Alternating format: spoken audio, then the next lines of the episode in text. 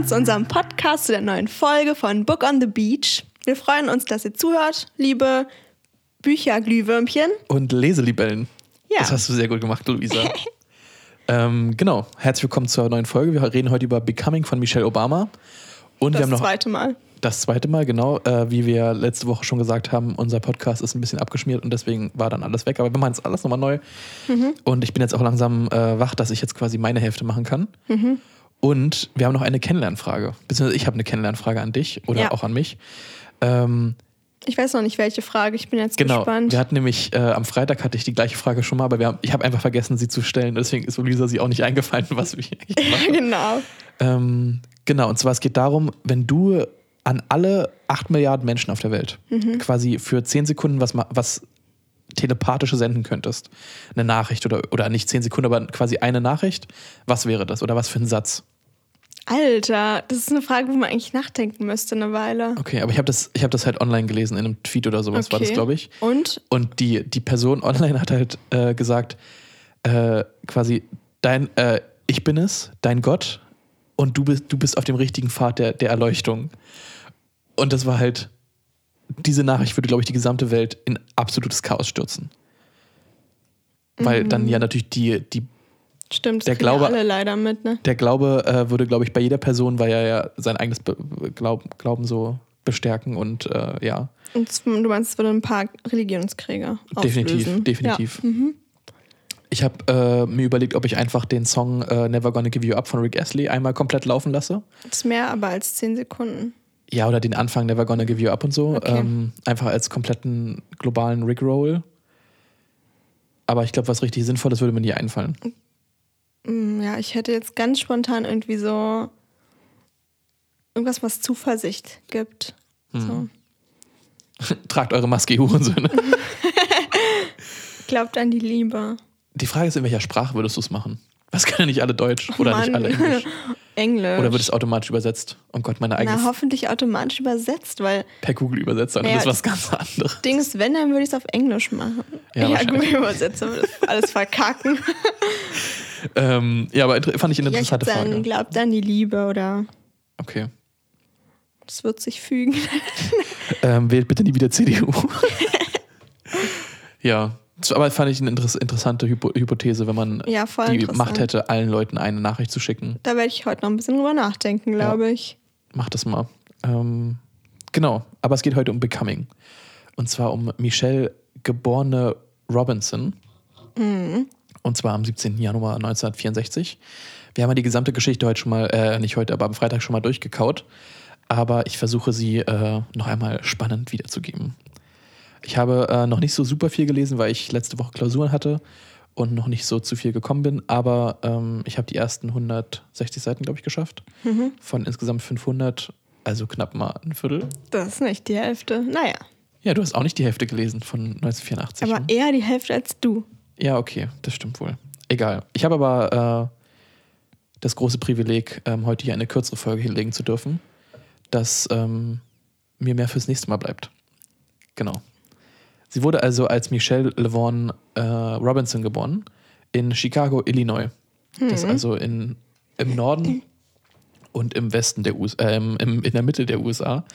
Und Chicago ist meines Erachtens auch ein, ein recht schöner Ort. Eine Ja. recht schöne Stadt. Und da hat ja auch äh, Avengers, glaube ich, gespielt. Beziehungsweise haben sie auch irgendwann mal Chicago kaputt gemacht. Keine Ahnung, ich bin da nicht so in Superhelden drin. Okay. Ähm, genau, aber sie wurde zu den Eltern äh, Fraser Robinson und Marian Robinson geboren. Und Fraser war ihr Vater und der hieß genauso wie ihr Großvater. Was ich ganz lustig fand, dass halt diese Ah. Namenskultur noch damals noch so stark war, dass der Sohn halt einfach auch genau Fraser heißt. Ich finde es Genau. krass, genau wenn der Sohn genauso heißt schon. Also nicht gerade nur der Enkel, dass man so nach seiner Großmutter, sondern man wird so nach seinem eigenen Vater benannt. Das ist schon ein bisschen. Das war bei ihm ja so. Ja, genau. Das Ach so, ich ja, schon okay. ein bisschen too much. Aber cool. Ähm, Meinetwegen. Ja, und dann hat sie noch einen älteren, einen zwei Jahre älteren Bruder und zwar der heißt Craig. Also Craig, nicht Craig. und äh, mit dem hat sie sich auch am Anfang ein Zimmer geteilt und die sind einfach super, also die sind super eng miteinander befreundet. Also war eine ge- ge- geschwist- geschwisterliche Liebe, die ähm, ja vorbildlich quasi war. Das finde ich cool. Vor allem krass, dass es auch so ist, obwohl sie sich ein Zimmer geteilt haben. Ach so, ja, und die hatten Das äh, ist auch nicht mal leicht, glaube wurde ich. irgendwann wurde denen so eine Spanplatte in das Zimmer gezogen, dass sie halt so ein bisschen wenigstens getrennt haben. Ah, okay. Haben aber natürlich trotzdem alles gehört, was der andere so macht, weil eine Spanplatte natürlich nicht besonders dick ist. Und sie haben immer äh, hat beschrieben, dass halt die Betten so direkt an der Spannplatte auch standen Hm. und dass sie dann abends mal miteinander geredet haben. Ähm, durch die Spannplatte Auch quasi schon durch. cool, ja. Ähm, wie, alt ist, äh, wie groß ist der Altersunterschied zwischen den beiden? Zwei Jahre. Ah ja, schon, hast du gesagt. Entschuldigung. Alles gut. Und ähm, sie sind in der sogenannten South Side in Chicago groß geworden, ähm, was damals Anfang oder Mitte der 60er rund 96 Prozent ähm, von Weißen äh, besiedelt war. Und dann rund 20 Jahre später, gerade als äh, Michelle dann, also aufs College quasi ging, waren es äh, 96 Prozent Schwarze. Es gab also einen großen äh, Wandel in der Demografie der Menschen, die dort gelebt haben. Und ähm, sie hat auch selbst gesagt, dass es äh, gerade zum Ende hin oft von vielen Chicago-Medien so als Ghetto aufgefasst wurde, was eigentlich gar nicht stimmt aus ihrer Sicht, weil es halt einfach ganz normale Leute waren. Aber damals war halt ja die äh, soziale oder der, der sozial anerkannte Rassismus so in Medien und ähnlichem noch viel größer als heutzutage. Ja, Dass sowas halt einfach geschrieben werden konnte. krass, einfach als Ghetto. Ja, Ja. nur weil da halt äh, mehr Schwarze wohnen. Genau, aber sie hat äh, im gleichen Haus mit ihrer Großtante gewohnt und ihrem Großonkel. Und die Großtante hieß Robbie und sie hat nämlich äh, Klavierunterricht gegeben. Weshalb also Musik auch ein früher wichtiger Faktor für sie war. Und sie wurde von Robbie dann äh, mit anfangs vier Jahren, äh, hat sie dann angefangen, Klavier zu lernen. Hm, Auf einem früh. ja, auf einem abgenutzten Klavier, was nachher noch wichtig wird. ähm, genau, beim Klavierspielen geht es ja da, oder es ist ja, dass viele Leute anfangen mit dem sogenannten Mittel C äh, zu üben. Ja. Dass du halt dann deine, deine Finger so platzierst und dann anfängst, äh, Stücke darüber zu spielen und auch zu merken, wo welche Noten sind. Und dieses Mittel C ist natürlich, weil alle dann mit diesem Klavier anfangen zu üben, äh, sehr abgenutzt. Und dieses, naja, sie kennt es ja nicht anders, wie also ein Klavier eigentlich auszusehen hat. Und sie wurde dann für eine, nicht per se Talentshow, aber für einen Auftritt einfach äh, von Robbie eingeladen, dann nach einem Jahr, dass sie ähm, in einer, naja, in einer Schule spielt. Und dort war halt ein frisches, neues, ganz normales Klavier oder ein, ein Flügel, glaube ich sogar, ähm, stand dann dort auf der Bühne und als sie dann hochgegangen ist und anfangen wollte zu spielen, wusste sie nicht, wo sie anfangen muss. Und das fand ich irgendwie so nicht per se repräsentierend, aber irgendwie eine schöne Analogie zu späteren Sachen, wo sie äh, quasi mit einfacheren Dingen gelernt hat äh, oder auf einfacheren Methoden und das dann irgendwie anwenden musste auf quasi diese privilegierte Welt, die sie später Ja. dann noch kennenlernt in Princeton, also in der Universität. Ähm, und Robbie hat ihr letztendlich dann geholfen, obwohl sie eigentlich so ein bisschen im Streit waren. Dann kam sie halt auf die Bühne und hat ihr halt die Hand so, also den Daumen quasi auf das Mittel C gelegt und dann konnte sie halt ähm, anfangen zu spielen. Das ist schon auch ein bisschen, also es ist schon eine niedliche Geschichte, ne? Definitiv. Dass Kinder so auch überfordert ist, obwohl es ja eigentlich, die Taste ist ja trotzdem die gleiche. So. ja, aber du Und man, schon über. sie hat sie halt nicht erkannt, weil sie halt nicht so, an, nicht so aussieht. Genau. Wirklich. Und hat aber dann das auch geschafft, das halt zu spielen und war auch keine größere, war kein größeres Problem, also es war irgendwie so, fand ich interessant, dass es dann, weil du es ja nicht gewohnt bist, quasi auf, auf neuen Dingen, oder weil sie es nicht gewohnt war, auf einem, äh, auf einer neuen, neuen Klavier zu üben. Was für andere gar nicht vorstellbar wäre. So. Genau. Und ihr Vater erkrankt dann an multipler Skler- Sklerose. Beziehungsweise, das ist ja oft, was du eigentlich schon hast, aber was eher später dann diagnostiziert wird. Also, dass du zum Beispiel, er hat im rechten Bein, hat er halt aufgehört, irgendwie so stark zu fühlen oder hat er irgendwann, muss er halt einen Gehstock benutzen. Und das hätte natürlich am Anfang gefühlt alles sein können. Aber es wurde dann erst spät ähm, diagnostiziert. Der Vater ist ein großer Enthusiast von seinem Auto und ist ein sogenannter Buick 225, mit dem also der Vater teilweise irgendwie zwölf Stunden am Wochenende halt Auto fährt. Einfach so. Einfach nur, um Oh, Auto zu fahren. Ja, das machen auch manche immer noch. Ja, aber für ihn war das äh, halt immer so ein Zeichen von Freiheit, weil er halt durch seine Arbeit nicht so viel äh, Freiheit hatte. Ja. Und die Familie ist halt auch nicht viel in Urlaub gefahren. Also die haben viel Geld gespart für die Kinder. Das, ähm, die beiden Eltern, was man auch später noch sieht, sind sehr, ähm, naja, opfern viel, dass die, kind, dass die Kinder quasi ein besseres Leben haben. Und ähm, ihre Familie kommt halt auch eigentlich aus dem Süden ursprünglich und ist aber in der großen Migration von ähm, Schwarzen und einfach People of Color in den Süden sind die halt hochgezogen. Nach Chicago. Genau, oder in den Norden generell und sind dann halt nach Chicago. Äh, jetzt ihre Familie. Ach so, genau, und äh, hatten, haben halt immer dieses höhere Leben angestrebt. Also dieses typische vom Tellerwäscher zum, nicht, naja gut, nicht so per se, aber halt eher, dass halt die, der Intellekt irgendwie sehr geschätzt wird, dass sie erzogen werden, sich klar auszudrücken und so weiter und so fort. Ähm, weil die Eltern natürlich einfach wissen von dem, von dem strukturellen Rassismus in Amerika, dass er halt immer noch vorherrscht. Ja. Und ich glaube, erst Ende der 60er wurde ja auch erst die, wurde ja auch die Trennung nur ab, erst abgeschafft äh, in den USA von gefärbten, also von quasi farbigen Sitzplätzen und Ach für so. Weiße. Ähm, Schon schlimm, ne? es ist halt so früh. Richtig, also es ist ja. erst vor fünf oder vor 70 Jahren war das Ja, erst. das hat doch bei Educated, hat es doch Tara Westover richtig irritiert. Und Ah, wo sich dann ja. gemeldet hat und sagt, dass die Jahrhundertzahl falsch ist, obwohl die richtig war. Ja. Weil sie sich nicht vorstellen konnte, dass es so bis so lange ging. Ja. Und ja. das ist also. Ver verständlich. Es ist schon krass, wenn man sich mal vor Augen führt, wie gar nicht lang das her ja. ist. Oder Frauenwahlrecht, dass es halt erst 100 Jahre alt ist. Hm. Also, was sind 100 Jahre? Ist halt nichts. Genau. Und äh, darum fährt also der Vater viel mit dem Auto, um also irgendwie Hm. So bisschen- zum Kompensieren und ja. auch so Zeit für sich auch zu haben. Genau. Welche Farbe hat das Auto? Es Wurde war braun meines Erachtens. Oder nee, das, das zweite Auto war braun. Das Ach erste, so. es gibt aber auch ein Foto in dem Boot, das kann ich aber dann für nächste Woche nochmal Ah ja, mhm. ähm, dir dann zeigen. Genau, und sie ist auf die Brian Moore Elementary School gegangen. Das ist also die Grundschule. Und von dort war sie von der, von der Vorschule bis zur Oberstufe.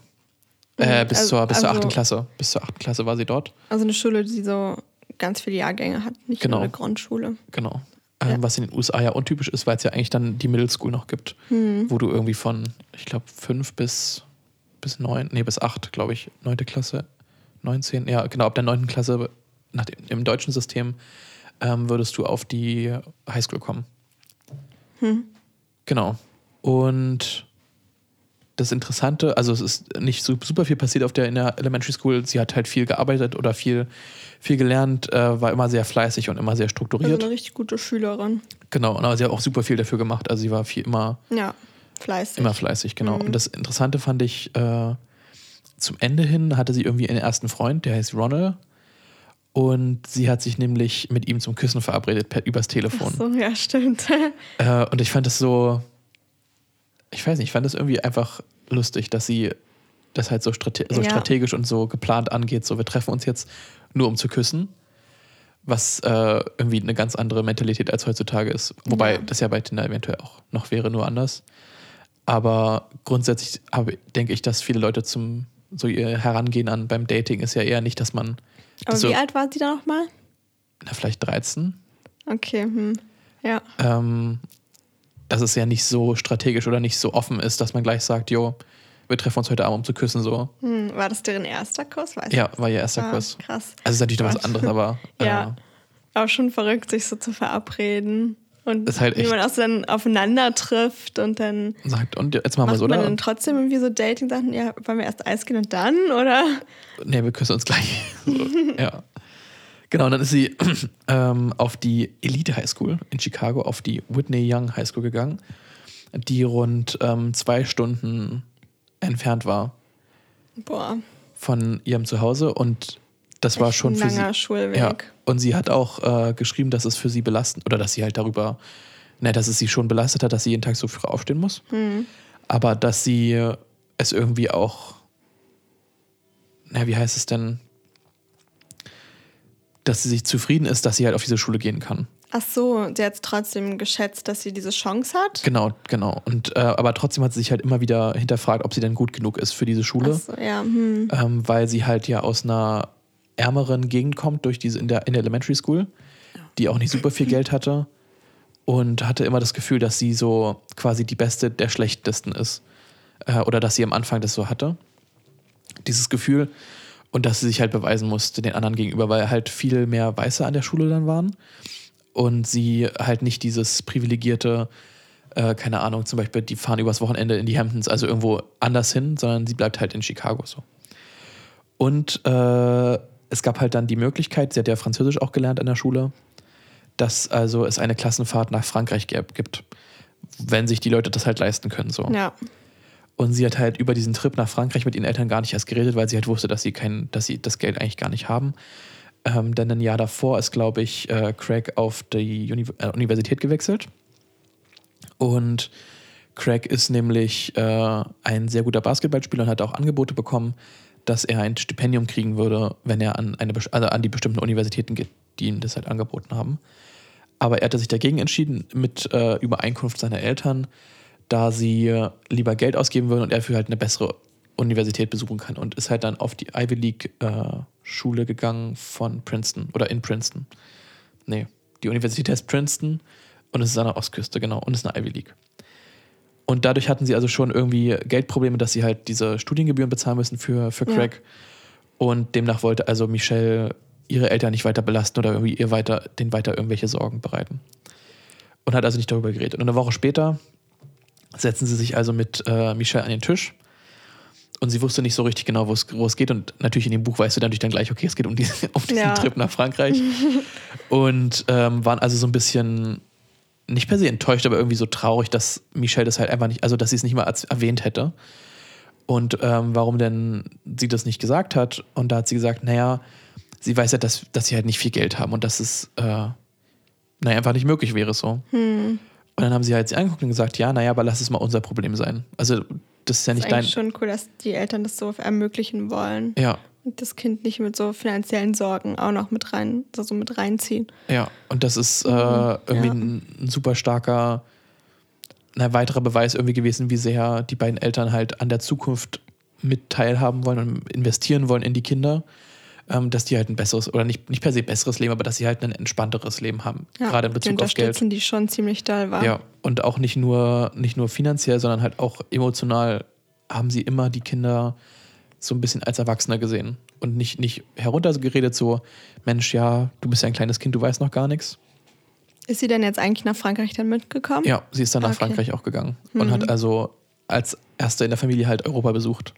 Uh. Fand ich auch äh, sehr interessant die Überlegung, weil wir, ich meine, wir wohnen ja in Europa, aber es ist äh, für uns ja so viel einfacher oder dieses Konzept der ein anderes Land besuchen ist in Europa ja so viel einfacher, weil es so viel kleiner ist.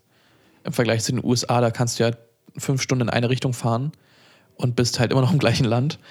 Und wenn du in Europa, in Berlin losfährst und Richtung, Richtung Osten fährst, bist du halt durch, durch drei Länder durch so. Mhm.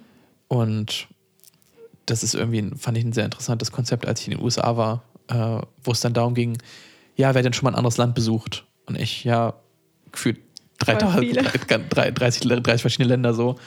Ähm, und ganz viele von denen sind halt nur in den USA geblieben. Ja. Weil es gibt halt Mexiko und Kanada. Und da ist für viele halt nicht der, der, der, der Anreiz, dann irgendwo anders hinzufahren. Hm. Ja. Und natürlich ist auch die, der, die, der Gedanke, dass die USA das beste Land der Welt ist, ist halt auch bei vielen noch da irgendwie. Ja, warum sollte man woanders hin? Genau, wenn man die USA so hat. Ähm, genau, und äh, dabei sei noch erwähnt, dass also die Eltern auch den beiden irgendwie sehr früh Entscheidungsfreiheit gegeben haben. Und zwar, es gab das eine Beispiel, wo nämlich äh, Craig die Möglichkeit hatte, zu einem Mädchen zu gehen, hm. die also, äh, und da war er irgendwie 15 oder 16 und sie war also alleine zu Hause und hat ihm also gesagt, ja, komm vorbei, uh, my parents aren't home. und er hat also dann seine, seine Mutter gefragt, ob er denn gehen könnte und hat aber ihr zuerst verheimlicht, dass sie halt, dass er zu ihr gehen würde und dass auch sie alleine wären. Und mhm. hat nur gesagt, ja, sie wollen sich also im Park treffen. So, und aber die, die jahrelange Erziehung zu, also Aufrichtigkeit und generell irgendwie das Vertrauen in die Eltern und in deren Entscheidungsfindung, äh, naja, naja, nicht Entscheidungsfindung, aber mhm die Moral, also es wurde immer an die Moral appelliert, so ein bisschen. Ja. Also auch ein bisschen Eigenverantwortung. Genau, und Eigenverantwortung. Eigenverantwortung. Und äh, Craig hat sich also dann so schlecht gefühlt, dass er seine Mutter angelogen hat oder halt nicht die Wahrheit erzählt hat, dass er dann gebeichtet hat, bevor er gegangen ist. Mhm. Und ähm, sie gefragt hat, was, oder er sie trotzdem dann um Erlaubnis gebeten hat und hatte aber irgendwie auch insgeheim gehofft, dass sie ihm halt die Entscheidung abnimmt und ja. ihm sagt, nee, du darfst nicht gehen, ich bin jetzt wütend auf dich so. Aber das hat sie halt nicht gemacht und ihm halt so richtig den, die Entscheidung nicht abgenommen. Und er musste dann also die Entscheidung fällen, ob er jetzt geht oder nicht. Und das fand ich irgendwie so zeichnend, weil man es halt irgendwie immer wieder sieht, dass auch Michelle Obama diese Eigenverantwortung sehr schätzen gelernt hat. Dass ja. sie halt ihre eigenen Entscheidungen macht, nicht für ihre Eltern, sondern dass sie selbst damit zufrieden sein muss. Und dieser Drive oder die, ich finde das so schrecklich, wenn ich so, so Denglisch rede, aber ähm, quasi diese innere, diese intrinsische Motivation hm. äh, ist bei ihr halt so groß, dass sie das halt wirklich für sich selber machen möchte. dass sie halt für sich selber an die Universität geht, dass sie für sich selber äh, mehr lernen möchte und dass es nicht darauf ankommt, was ihre Eltern per se denken. Natürlich ist sie dankbar für alles, was sie von den Eltern kriegt, aber sie weiß, dass sie ihre Eltern eigentlich am stolzesten, am, ja, am, ne, am stolzesten gibt es ja nicht, ne? Du kannst stolz sein, aber du kannst nicht stolz Herr sein. Keine Ahnung. Ähm, aber dass sie ihre Eltern halt stolz machen möchte, indem sie halt selber zufrieden ist, so. Hm. Ja, und dieses ähm, eigene, eigene Entscheidungen treffen und Verantwortung, das ist echt so ein großer Lernprozess und eigentlich cool, dass die gleich so früh auch so eine Entscheidung selbst entscheiden konnten. Definitiv. Und äh, man hat es irgendwie auch immer, naja, also die Eltern haben, haben ihnen halt auch so viel Freiheit gegeben, dass zum Beispiel ähm, in der Grundschule war es halt noch so, dass Michelle Obama mit ihren Freundinnen in der Mittagspause, weil die halt eine Stunde irgendwie Mittagspause hatten, sind die dann immer nach Hause gekommen zu denen und haben also dann dort so ein bisschen Sandwiches und sowas gegessen. Und die Mutter hatte halt Sandwiches vorbereitet für vier, fünf Freundinnen auch von ihr. Und ich glaube, Michelle hatte irgendwie diese, diese Sicherheit, so, natürlich ist das Geld nie wirklich viel gewesen, aber sie wusste, wenn es irgendwie darauf ankommt oder wenn es wirklich eng, eng auf eng wäre, wäre halt die Familie immer da, auch wenn es dann mhm. vielleicht nicht ums Geld geht, sondern auch emotional oder ähnliches. Genau. Und in der Highschool merkt sie halt, dass, dass sie immer wieder an Selbstzweifel oder mit Selbstzweifel geklagt ist und ob sie dann wirklich genug und gut genug wäre für diese Schule. Ja. Und das dauert auch wirklich, glaube ich, zwei, drei Jahre, bis sie irgendwie merkt, okay, sie ist gut genug und sie kann halt diese Leistung bringen und ist, äh, sie gehört hier hin. Sie hat sich so. auch voll viel bestimmt für auch verglichen, ne? Woher ja. sie kommt. Ja, und sie hat leider auch wie ihre, also Hautfarbe ihre Hautfarbe, ist. ja. Genau. Und ähm, weil ja. viele weiße oder weiße Mitschülerinnen und Mitschüler das halt nicht so haben. Also die, die wissen halt, dass sie dahin gehören hm. und hinterfragen das halt nicht. Ähm, so war ihre, ihre Auffassung so. Genau, und sie ist dann nämlich, hat eine Freundin gefunden, oder also eine, eine Schulfreundin, äh, die heißt Santita mit Vornamen und ist die Tochter vom Reverend Jesse Jackson, der auch ein, äh, eine prägende Figur in der, naja, in der, im Movement war von Martin Luther King. Und sie waren dann nämlich zufällig auf der Bud Billiken Day Parade im Jahr 19, ah nee, äh, ja, auf der Bud Billiken Day Parade, was so eine der wichtigsten Feiertage für Schwarze in den USA ist und wo man sich quasi sehen lassen muss, wenn man Politiker ist und ein Schwarz oder ja, mhm. wenn man halt Sympathiepunkte ähm, sammeln möchte. So. Und es war eher Zufall, dass sie halt dort waren, durch den, durch den Vater von der, von der Freundin halt. Und sie wurde sogar ähm, gefilmt und hat dann irgendwie mit ihrer Mutter telefoniert gehabt. Ja. Und dann hat die Mutter gesagt, ja, ich habe dich gerade im Fernsehen gesehen. Und oh. ähm, sie wirkte aber eher so ein bisschen fehl am Platze und war nicht ganz so. ähm, happy, auf dieser Parade sein zu müssen. Und das war, wo sie auch selbst beschrieben hat, dass sie Politik nie so richtig verstanden hat und dass es irgendwie alles nicht so Sinn ergibt. Lustig, wenn man später ihr Leben so Ja, kennt. und dass sie jetzt äh, natürlich dann die Frau vom, vom Präsidenten wurde. Ja, war auf alle Fälle irgendwie ein lustiger Start, so, ja. dass sie in der Kindheit oder in der, in der Jugend das gar nicht so, Nichts so wichtig fand. So ja. Hat. ja, genau. Cool. Und ich überlege, eigentlich genau, und dann war noch, äh, was ich noch nicht gesagt hatte, sie war, als sie vielleicht so elf, zwölf war, mit, ihren, mit ihrer Familie bei der Familie in Georgetown, was im Süden liegt. Mhm. Und hat dort also die Cousinen und Cousins irgendwie kennengelernt, mit denen sie auch nicht so viel das zu tun hatte. Erzählt? Aber das hatte ich am Freitag erzählt. Achso, ja. Ähm, Entschuldigung. Alles gut. Und ähm, da ging es also darum, dass irgendwann eine Cousine sie anguckt und sagt, du sprichst wie eine Weiße. Hm. Und das war für sie auch so, so prägend, weil halt ihre Eltern immer darauf Wert gelegt haben, dass sie sich halt klar artikuliert, dass sie äh, alle, alle Buchstaben in dem Wort halt ausspricht und dass sie halt darauf achtet, wie sie sich, äh, wie sie sich halt gibt, weil die Eltern wissen, wie schwer es ist für eine schwarze Frau oder für eine schwarze Person generell anerkannt zu werden in dieser weißen Gesellschaft so. Und da merkt man irgendwie auch, dass sie denkt, dass sie vielleicht nicht dazugehört oder dass sie äh, auch von ihren, von ihren Cousinen nicht als, als ebenbürtig gesehen wird, ja. sondern eher als Weiße. Und damit ist es wieder gefühlt dieses, wenn man zum Beispiel äh, Asiaten oder naja, ich weiß nicht, das kann ich halt als weißer Mann kann ich das halt ja eigentlich nicht sagen so, aber viele Menschen, die äh, einen anderen ethnischen Hintergrund haben, haben ja das Gefühl, in ihrer Heimat nicht anerkannt zu sein, weil sie halt die Deutschen sind so. Mhm. Aber in Deutschland sind sie halt dann zum Beispiel die, die Türken oder die, also werden so klassifiziert und so stereotypisch abgestempelt, dass sie keine richtige Heimat haben. Und das merkt man bei Michelle auch. Ja, dass klar, wenn deine eigene Community sowas zu dir sagt, dann hast du auch nicht das Gefühl, du gehörst dahin manchmal. Ja, und das merkt sie Und halt dann dann, irgendwie ja. auch und weiß nicht genau, zu wem sie eigentlich gehört, so. Was sehr, Oh, so ein Gefühl, was man sich erstens auch gar nicht vorstellen kann, aber was, wenn man es versucht hat, nicht schön, ne? ja, also es Irgendwie ein ist, bisschen verloren oder so. Erst. Ja, also ich, ich, ich stelle mir vor, was, was, was, was Jugendliche generell schon so für Probleme haben. Also, Ja. dass sie halt nicht wissen, wo sie hingehören. Also eher im, im Großen und Ganzen in der Welt so. Äh, und dann halt noch dieses Problem oder die Gedanken, sich darüber machen zu müssen, was denn so die Herkunft oder was, was es bedeutet, ähm, eine andere Hautfarbe zu haben. Oder ne, anders nicht, aber eine, ne, eine Minderheit zu sein in, in einem System, wie das halt ist. So. Kann ich mir super schwer vorstellen und das ist, glaube ich, eine, eine Mammutaufgabe, da klarzukommen. Ja. Genau. Und sie ist dann zur Studienberatung gegangen äh, an der Highschool und dort wurde also von der Frau angezweifelt, dass sie das denn nach Princeton schaffen würde, weil sie halt auch nach Princeton gehen möchte, wie ihr Bruder. Und sie ist also top, also sie ist irgendwie Top 10 Prozent, sie ist äh, Valedictorian, also sie hat quasi äh, Beste, was geht und äh, ist also, Valedictorian ist ja, wenn du äh, so die, die Stufe repräsentierst dann auf der Abschlussveranstaltung. Ja, krass. Hast du gerade am Mikrofon gerochen? Ja. Okay. Es riecht nach Gummibärchen, wurde mir berichtet. Ähm, genau, und äh, sie wird, also wird ange angezweifelt von der Studienberatung, dass sie es also nach Princeton schaffen Das ist würde. halt schon auch frech. ja, und es geht halt wieder nur um die Hautfarbe so, dass ja, sie ja halt schwarz wäre. Und auch nicht richtig so supportive, also Ja. gar nicht unterstützend oder so, dass man den Schülern Mut machen will, Nee, ihre Träume so- zu verfolgen. das schaffst du eh nicht so. Ja. Und ähm, da hat sie dann nur gesagt, äh, dir werde ich zeigen, dass sie es halt doch schafft. Und natürlich, oder sie schafft es halt, nach Princeton reinzukommen, Mhm. ähm, durch ihre guten Noten und vielleicht auch, dass ihr Bruder schon dorthin geht. Ähm, Ähm, die Studienberaterin, die fühlt sich jetzt hoffentlich richtig scheiße. schlecht. Ja.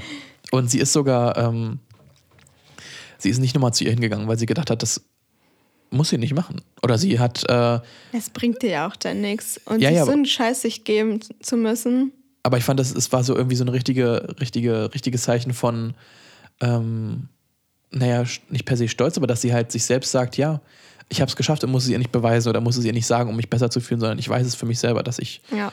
ähm, es geschafft habe. So. Genau, und sie ist dann 1981 nach Princeton gegangen mit 17 Jahren, also verdammt jung. Oh. Und Vor allem beim- weg von der Familie auch. Oh, das sind so Schritte. Und beim Abschied von ihrer Mutter flossen keine Tränen. Das ist auch krass. Ja, das hätte ich mir, glaube ich, nicht vorstellen können. Ich hätte auch geweint. Ja. und sie ist also nach Princeton gegangen und hat also sofort gemerkt, das ist nochmal was ganz anderes. Ähm, weil sie jetzt so, sag ich mal, also in der Highschool war sie schon eine Minderheit, aber jetzt ist sie also die absolut, oder die, also ist quasi non also fast gar nicht repräsentiert. Und das Interessante oder irgendwie so dieses, ich weiß nicht, das, die Schulleitung hat halt gesagt, dass also die Schwarzen sich darum kümmern sollten, dass sie sich integrieren. Ja, klar, das ist immer so mit. Wo ich denke, wieso kann. Die müssen das machen und wir Ja. sind passiv und warten. Genau, und wenn dann Ja. irgendwas, irgendwas wenn, wenn die nichts machen, dann ist es nicht unser Problem so in etwa. Oder wenn die Dann sich wollen die abschaffen. das auch nicht. Genau, wenn, also wenn die dann Grüppchen bilden, weil sie sich endlich mal unter, untereinander nur wohlfühlen, Ja. ähm, dann ist es quasi deren Problem und dann haben die sich ja nicht integriert. So. Aber da gab es ein äh, sehr passt oder ein Zitat, was ich äh, mal kurz vorlesen möchte. Und zwar nämlich, während ich an der Highschool noch meinte, mein Viertel zu repräsentieren, verrat, vertrat ich in Princeton meine Rasse.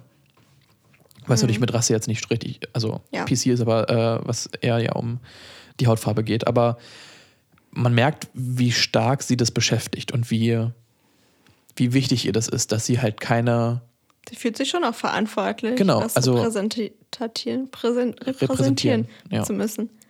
Und das äh, hatten wir, glaube ich, in der letzten Folge, oder halt, hatte ich auch schon angesprochen mit dem, wenn, naja, quasi jetzt irgendwie eine, eine weiße Person irgendwas schlecht machen würde oder irgendwas keine guten Noten schreibt, dann ist es so, naja, schreibt er halt keine guten Noten so. Ja.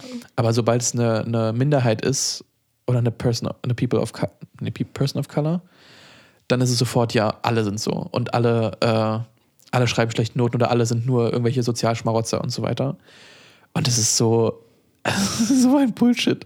Ja. Und es ist einfach richtig traurig, dass, dass dann so Jugendliche, die eigentlich viel Besseres zu tun hätten, sich mit sowas rumschlagen müssen. Ja. Dass sie als 17-Jährige das Gefühl hat, eine ganze, ihre ganze Hautfarbe und ihre ganze Community repräsentieren zu müssen.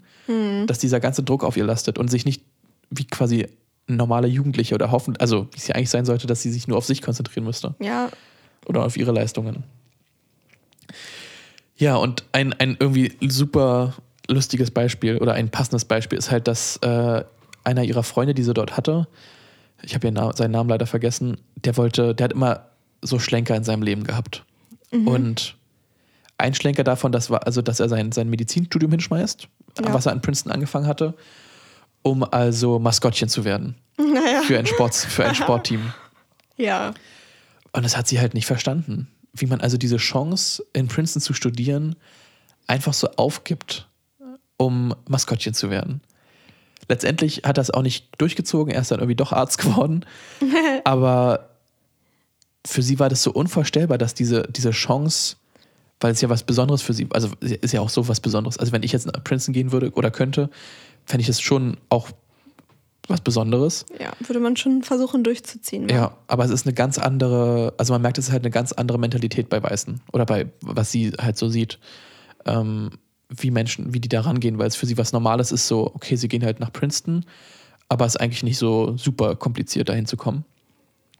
Ja, und das war für sie also auch sehr prägend, dass es vielleicht manchmal, äh, also wenn er wirklich glücklich oder wenn er jetzt wirklich das entschieden hätte zu machen, dass ja auch ein Beispiel für sie wäre, dass sie äh, wenn sie irgendwas merkt, was, was sie glücklich machen würde oder was sie glücklicher machen würde, dass sie das halt auch wahrnehmen sollte.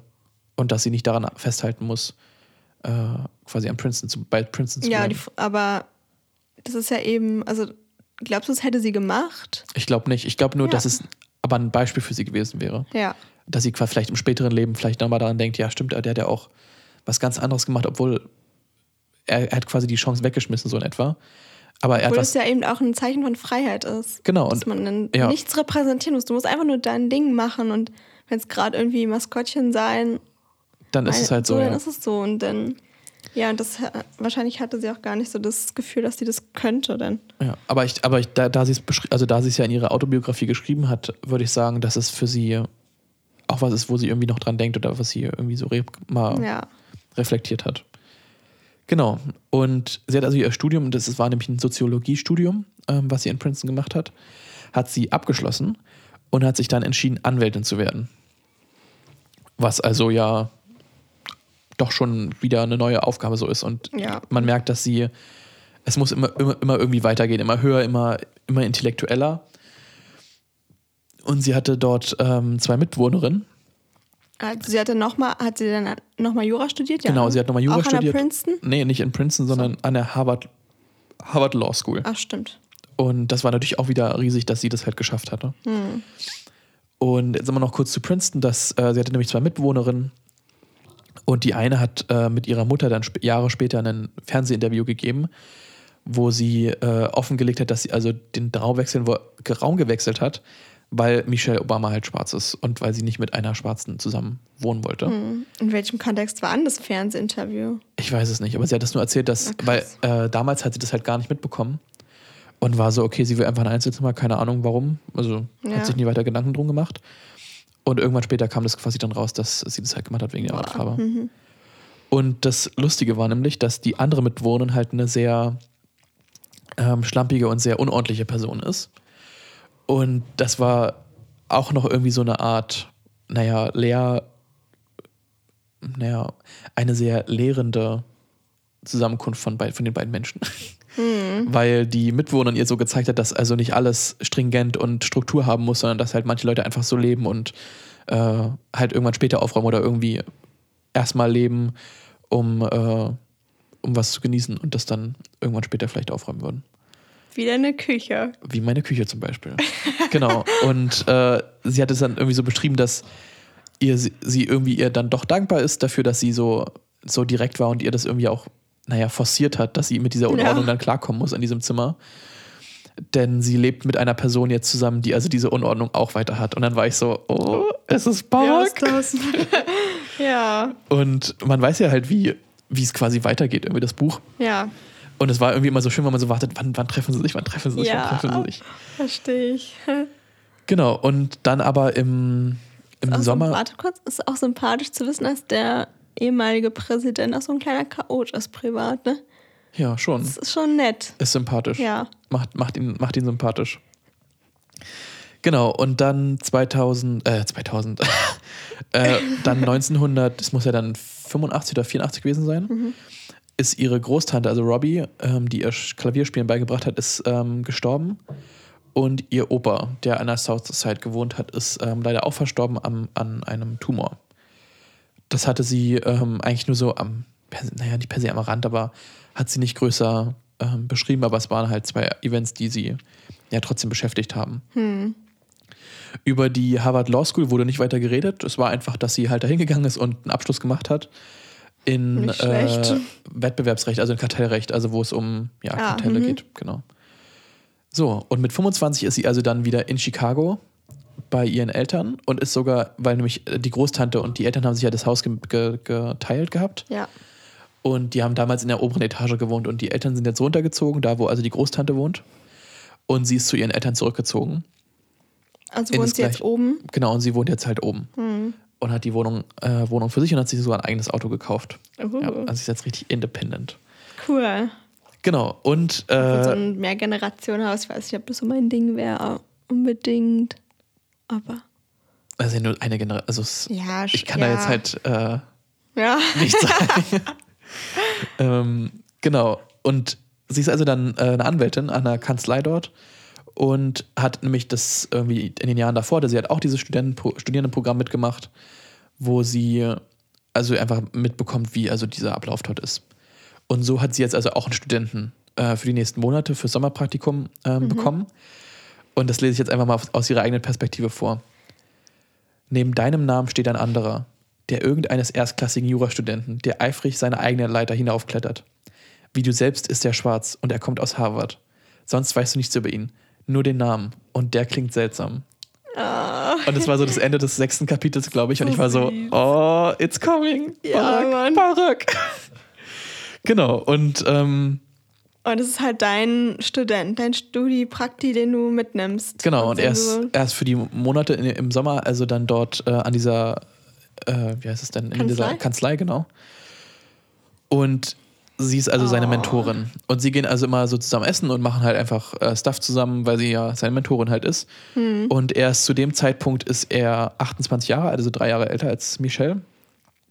Und das ist ja schon eine ganz komische Power-Dynamik, oder Ja, irgendwie so diese, das diese ist wirklich komisch. Dynamik, dass man, dass er zwar älter ist, aber eigentlich, eigentlich ihr unterstellt so ein bisschen. Ja. Ist auch so bei sozialer Arbeit, wenn du Sozialarbeiter bist und die Jungen frisch aus dem Studium und deine Klientinnen sind teilweise auch älter und du erzählst ihnen so, wie das Leben geht oder Ja. versuchst es so und es sind so lebenserfahrene Leute. Und Komisch. sie merkt halt auch, dass er eine ganz andere Lebensphilosophie irgendwie so hat. Also er hat halt viele Umwege so gehabt, die ihn dann halt zu dem äh, Jurastudium gebracht haben. Aber er hat zum Beispiel in Chicago, was sie irgendwie super sympathisch fand, er hat halt auch irgendwie drei Jahre in Chicago gewohnt und dort den sozialen Bau, also den Sozialbau mit organisiert, Ja, dass diverse soziale Wohnungen gebaut werden. schon Pluspunkte. Definitiv. Also Ja. auf alle Fälle Vor allem Sympathiepunkte in hat er deiner Heimatstadt so. gesammelt und er kommt ja aus Hawaii oder ist ja Hawaiianer und ist halt auch, ähm, seine Mutter ist weiß und sein Vater ist Kenian, also ist, ist schwarz. Und deswegen spürt sie halt auch, dass er auch diese Dualität oder diese, diese, diesen Mix aus, aus weiß und schwarz irgendwie so in sich hat. Dass er halt auch sehr wortgewandt ist, er kann sich ausdrücken, er arti- artikuliert sich sehr gut und ist aber halt trotzdem schwarz oder hat halt trotzdem quasi diese Verpackung oder, naja, das hört sich jetzt richtig rassistisch an, aber ähm, dass er halt trotzdem dieses beides auch innerlich in, inner sich, in, in sich hat so.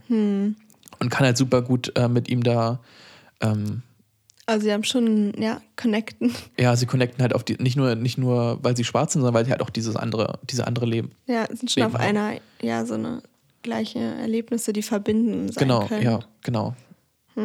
Und man merkt aber von vornherein, dass, dass sie quasi romantisch gar kein Interesse hat, weil sie äh, wirklich gerade nur für die Arbeit lebt und sie möchte also, sie hat sich halt super hohe Ziele gesteckt. Sie möchte halt mit 32, möchte sie halt Equity-Partner sein in der Firma. Das heißt also, dass sie halt einen Anteil der Firma hat und auch dann an den Gewinn beteiligt ist. Ist halt aber auch echt so ein Zwiespalt. Man will ja auch professionell bleiben in dieser Anwaltspraxis oder generell auch in deinem Beruf. Und wenn dann so ein Arbeitskollege oder ein Student auch kommt, ja. der ja mit, ja, der einen vielleicht auch anflirtet, dann ist man auch ein bisschen. Äh, Klar, ja.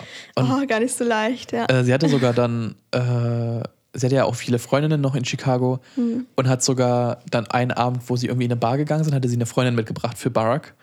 Ähm, oh. Weil sie ihn halt sympathisch fand und hab gerade gedacht, ja, die Freundin würde irgendwie gut zu ihm passen.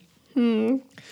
Und ist aber irgendwie jetzt nicht per se direkt nach hinten losgegangen, aber sie hat ihn, also die Freundin von, von ihr hat, sie hat ihn halt die, den ganzen Abend zugelabert. Und er war halt so, was war das? Und er hat, also oh war oh super unintellektuell oder er hat irgendwie das gar nicht, äh, fand es irgendwie gar nicht cool, so in etwa. Hm. Aber hat es ihr auch nicht nachgesehen, dass sie jetzt das versucht hatte, so in etwa. Naja, und irgendwann hat er natürlich dann auch äh, nach ein paar Wochen hat er gesagt, naja, er findet ja, dass sie nicht, dass sie vielleicht zusammen ausgehen sollten.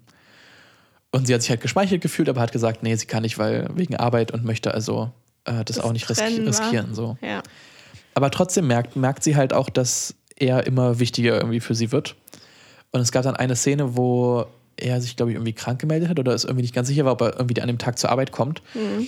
Und sie dann auch so gemerkt hat, okay, also sie findet es schon schade und sie ist irgendwie so ein bisschen traurig, dass er halt nicht kommt. Oh yeah. Und dann kam er aber doch und dann war sie richtig, oh, er ist doch da und dann können sie jetzt irgendwie gemeinsam Mittagessen gehen und sowas. Hm, und da, merkt, merkt man schon, dass es nicht so ganz nur der Kollege ist. Genau, und da war es da schon so, oh, naja, vielleicht ist da ja doch ein bisschen. Wenn sehr traurig ist, dass die Person da nicht zur Arbeit kommt, dann. Ist doch schon ein bisschen mehr, ja. Ja. Und ähm, sie flirten halt auch immer so ein bisschen hin und her auf verschiedenen Events, wo sie halt gemeinsam sind als Mentor und Ment äh, Mentorin und äh, ja, Schüler, sag ich mal. Mhm. Und dann gab es halt die eines, äh, nein, die eine Situation, wo sie gemeinsam in das Theaterstück Les Miserables gehen, ähm, was von der Kanzlei veranstaltet oder was, wo die Karten halt von der Kanzlei gekauft wurden. Hm. Und es ist ja ein sehr dramatisches äh, Opernstück. Oder ist es eine Oper? Ja, oder? Oder Theater? Ähm, nee, Oper, glaube ich. Okay. Aber ich werde nichts Falsches sagen. ähm, naja, also auf alle Fälle, also es ist halt sehr dramatisch. Und ja aber Michelle steigt da nicht so ganz hinter und findet das so ein bisschen komisch, weil sie ja nicht das, das Mitleid und dieses Elend so sehen möchte eigentlich. Mhm. Und das irgendwie nicht für sie so die, die perfekte Nutzung ihrer Freizeit oder irgendwie die, eine schöne Nutzung ihrer Freizeit ist. Und sie ist ja mit Barack da, Barack da und guckt, guckt ihn so in der Hälfte an und guckt ihn an und sagt, wie findest du es denn? Und er so guckt sie an und sagt, ah, ich finde es schrecklich. Mhm. Und dann war sie so, okay, ja, na, ich finde es auch nicht so geil. Und dann hat er vorgeschlagen, dann lass uns doch einfach gehen. Und es war für sie so, so ein Ausbruch aus, aus dieser, dieser Ordnung, weil ja. sie halt nie vorstellen könnte, einfach so mitten in einem Theaterstück zu gehen. Mhm. Weil sie jetzt angefangen, muss sie es auch zu Ende bringen. Und gerade weil halt auch ja andere Anwälte da sind, äh, muss das sie halt. Das macht man halt so. Genau, es ist ja. halt von ihr gewollt, weil sie halt, wenn sie sich quasi als Schwarze so, ein, so einen Fehler leisten würde, wäre es halt sofort auf die gesamte äh, Hautfarbe so bezogen oder auf die gesamten, hm. die ganze gesamte Gruppe. So hat sie halt gedacht. Aber er hat sich davon nicht abbringen lassen und hat sie halt auch so ein bisschen motiviert, das einfach zu machen. Und das finde ich irgendwie so süß, weil er halt so diese Spontanität und irgendwie diese Freiheit so in ihr Leben reinbringt. Ja, das ist schon cool, so ein bisschen rebellisch. Ja. Und irgendwie, ich weiß nicht, das ist so richtig wie Barack, wie man sich ihn halt vorstellt. Ja, so, so frech so ein bisschen. Ja, irgendwie schon. Also irgendwie vornehm und, und super super seriös, ja. aber trotzdem halt diese Frechheit und oder ja, dieses. Aber auch richtig so ehrlich. Ja. Hat keinen Bock mehr, dann geht er. Und da muss er halt auch niemandem irgendwie Rechenschaft schuldig sein. Ja. So. Das ist genau. cool. Und dann gehen sie also ähm, weg und es ist halt ein, ein, Sommer, ein Sommertag und gehen also dann gemeinsam äh, Eis essen. Und jetzt würde ich einfach mal kurz äh, die, letzten, die letzten Zeilen vorlesen, weil ich mir das irgendwie super gut vorstellen kann, wie er das halt so sagt. Hm. Ähm, genau. Wir nahmen das Eis mit nach draußen und suchten uns einen Platz auf dem Bordstein. Mit angezogenen Knien saßen wir dicht beieinander, angenehm müde nach dem Tag im Freien. Schnell und wortlos aßen wir unser Eis, damit es nicht schmolz. Vielleicht hat Barack als es meinem Gesicht angesehen oder an meiner Haltung gespürt, dass bei mir alles begonnen hat, sich zu lockern und zu entfalten. Neugierig und mit der Spur eines Lächelns sah er mich an. Kann ich dich küssen? fragte er. Kaum hätte er das gesagt, lehnte ich mich zu ihm hin und auf einmal war alles klar. Mm, oh. Ja, das ist wirklich richtig süß. Du hast mir das zwar vor zwei Tagen schon mal, aber es ist so, bringt einen immer so richtig da zum Grinsen, sowas. Ja. Und das kann sich nochmal geben, ja. Es ist einfach. Richtig cool, ja. Sie lernt halt auch voll, also das ist halt so voll die Bereicherung, wenn ja man so unterschiedlich manchmal auch ist. Ja, also sie haben halt beide diese, ja. diese Motivation, was zu machen und zu erreichen zu wollen. Hm. Ähm, aber eine ganz andere Herangehensweise? Ja, eine ganz andere Herangehensweise. Ja. Sie ist halt so ganz strukturiert, weiß, was sie will, wann sie es machen muss, wie schnell sie es machen muss. Äh, und er ist eher so, er arbeitet wahrscheinlich, also er arbeitet ja auch super viel. Ja. Aber er ist eher so, dass er sich vielleicht ein bisschen so leiten lässt, hm. ähm, aber trotzdem eigentlich genau dahin kommt, Klingt wo er. auch so ein bisschen wie eher so, so ein intuitiverer Mensch. Ja. Also ist jetzt alles so ein bisschen Spekulation, natürlich spekulativ. Aber ich habe, das wirkt halt so, weißt du, dass er also mehr auf sein Bauchgefühl hören mhm. würde, vielleicht als Michelle. Ja, auf alle Fälle. Also das musst du jetzt, du hast es ja gelesen, aber so klingt so ein bisschen. Ich habe ja noch nicht viel von Barack mitbekommen, aber soweit ja. ist es, äh, er hat ein unglaublich gutes Gespür, wie du schon sagst, oder dieses Bauchgefühl. Und er hat auch, äh, fachlich ist er halt, also Michelle dieser, ist ein Kopfmensch. Genau. Und, und Barack ist eher so der, der Bauchmensch. ähm, ja, aber wirklich eine süße Geschichte, wie die da auf dem Bordstein sitzen. Das könnte man eigentlich auch mal malen. Du kannst malen. Okay. Ich, also bei Malen bin ich halt äh, eher raus. Ja, ähm, ja es, ist, also es ist echt ne, wie, wie aus dem Film so. Das diese ist Love Story. Aus dem Film. Tja. Und so weit bin ich bis jetzt gekommen. Voll toll. Ja. Ähm, mhm. Was ich noch erwähnen will dazu, äh, Barack war auch wirklich oder wurde in dieser Kanzlei so als, als aufgehender Stern irgendwie gehandelt. Also er ist halt äh, ein super guter Jura-Student mhm. und hat sogar irgendwie ein 30-seitiges Papier irgendwie verfasst zu irgendeinem Sachverhalt, was äh, in der gesamten Kanzlei irgendwie rumging, so als äh, krasse, krasses Boah, nicht Manuskript. schlecht, ne, als Student so. Und ja, also, und er ist auf jeden Fall ein aufgehender Stern. definitiv definitiv. Und sie haben sogar dann, äh, ging es auch noch kurz darum, dass wenn sie sich daten würden, hm. dass es ja dann sicher wäre, dass er halt auch in der Kanzlei anfängt, weil man ja quasi die beiden weiter zusammen sehen möchte und so weiter. Äh, und dass sie sich halt auch darüber schon so Gedanken gemacht haben, war irgendwie auch irgendwie cute. Ja, schon süß. Ja. Und jetzt ist aber, jetzt geht es halt ja auch darum, dass ähm, er wieder zurückgeht nach Harvard, weil er ja noch nicht fertig studiert hat. Hm. Und da bin ich gespannt, wie es äh, weitergehen wird. Weil. Achso, das weißt du noch gar nicht, ne? Oder? Nee, okay. Nee. Also wie sie jetzt auch damit umgeht, mit ihrem festen Job. Genau. Oder mhm. wie sie halt das alles strukturieren wollen. Weil ähm, als sie nach Princeton gegangen ist, hatte sie nämlich einen Freund David. Und der hat sogar mit, also ihr Vater, David und sie sind halt gemeinsam nach äh, Princeton gefahren und ihr Zeug dahin, um ihr Zeug dahin zu bringen und sie auch.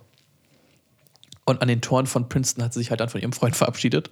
Mhm. Ähm, und hat in dem Moment eigentlich erst realisiert, dass sie sich halt, also dass sie diese, dass sie keine Fernbeziehung führen. Also dass sie mhm dass die Liebe nicht so stark ist, dass sie jetzt keine, also dass sie jetzt an dieser Liebe weiter festhalten möchte. Ja. Und Knallhart, ne? definitiv. Also das war auch echt. Und dann sind die sogar noch einen Tag länger geblieben, die beiden, also der Vater und David. Und David hatte sie dann angerufen, ob sie sich denn jetzt nochmal sehen, also ob er sie nochmal sehen kann und ob sie einfach nochmal einen Tag so oder ein paar Stunden verbringen wollen. Und da hat sie dann nur gesagt, nee, geht leider nicht, sie hat schon viel für die Uni zu tun. Am fucking ersten Tag, wo noch keine Vorlesungen waren. Ja, und für sie war das halt dann abgefrühstückt oder war so, muss jetzt halt nicht mehr sein, so. Bringt mir jetzt nichts. Wirklich. ja, also spannend, wie jetzt, wie sie mit der eigentlich Entfernung ja dann umgeht, ne? Harvard und Chicago. Ja, es, wird es bleibt spannend. Und natürlich mhm. auch das Gesamte, wie es halt dann weitergeht. Ich weiß nicht, Meinst du, sie reist ihm hinterher oder sie versucht es mit einer Fernbeziehung? Ich glaube, sie versucht eine Fernbeziehung. Okay. Ja. Ja. Wir sind mhm. gespannt. Vielleicht mhm. trennen sie sich auch, und aber beides kann ich mir nicht vorstellen. Naja, vielleicht versuchen sie es, aber haben dann doch die ganze Zeit noch Kontakt, weißt du? Ah, das wäre echt weißt auch du, so, süß. so ein oh. Versuch, naja, ist der jetzt vielleicht doch erstmal besser, ja. aber wir können in Kontakt bleiben. Dann schreiben sie trotzdem jeden Tag so. Ja, ja stimmt. Kann auch sein, ne? Wobei es ist ja 1985. Briefe. Ja, stimmt, die E-Mail gibt es ja auch noch nicht so richtig, glaube ich. Tja, es bleibt spannend. Ich bin auf alle Fälle, ich bin, ich bin. Äh, man kann telefonieren. Ja, okay, stimmt, Telefonie gibt es. Ah, ich bin, ich bin, ja. ich freue mich richtig, wie es weitergeht. Ich habe auch Bock, das zu lesen. Tja. Ähm, sonst bleibt mir erst eigentlich nichts mehr zu sagen. Mhm. Ja, Dann haben wir es geschafft, das zweite Mal die Folgen aufzunehmen, ne? stimmt. Und es ging erstaunlich smooth. Ja, obwohl eigentlich so manche Sachen gleich waren, aber es gab auch noch ein paar neue Aspekte. Ja. Witzig. Es war nicht so fake. Eigentlich gar nicht, ne? Nee, ich habe eigentlich wieder mal die gleichen. Kommentare gegeben. so, aber irgendwie, Ja, wir sind schon authentisch. ja, es ist halt so, ne? Nächstes Mal ist wieder mehr Überraschungseffekt, Moment und so. Diesmal sind wir, oder wir sind jetzt immer besser vorbereitet. Ja, Genau. gut.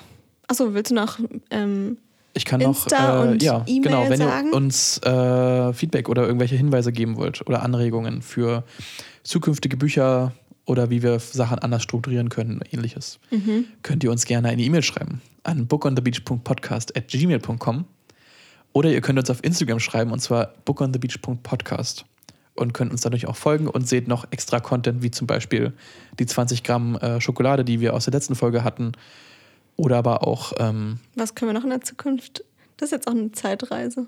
Was, Was können wir in der Zukunft noch machen? Ähm, Mm, naja, einfach behind the scenes, wie wir halt die Folgen zum Beispiel aufnehmen. Genau, ja, behind the scenes. Und ähm, was uns sonst so durch den Kopf geht. Hm. Es war ja unserer Zuh Zuhörerschaft war es ja komplett unbekannt, dass wir technische Probleme hatten. Ja, aber das wird heute, also Ostersonntag wird's. Öffentlich gemacht. Ja, Genau. Ähm, nein, es, aber danke, dass ihr zugehört habt. Und Hm. wir hören uns das nächste Mal und dann sogar nächste Woche ja, mit dem finalen Teil zu 1984 und dann in zwei Wochen äh, den finalen Teil zu Becoming. ja, wir freuen uns. Auf Wiedersehen. Tschüss.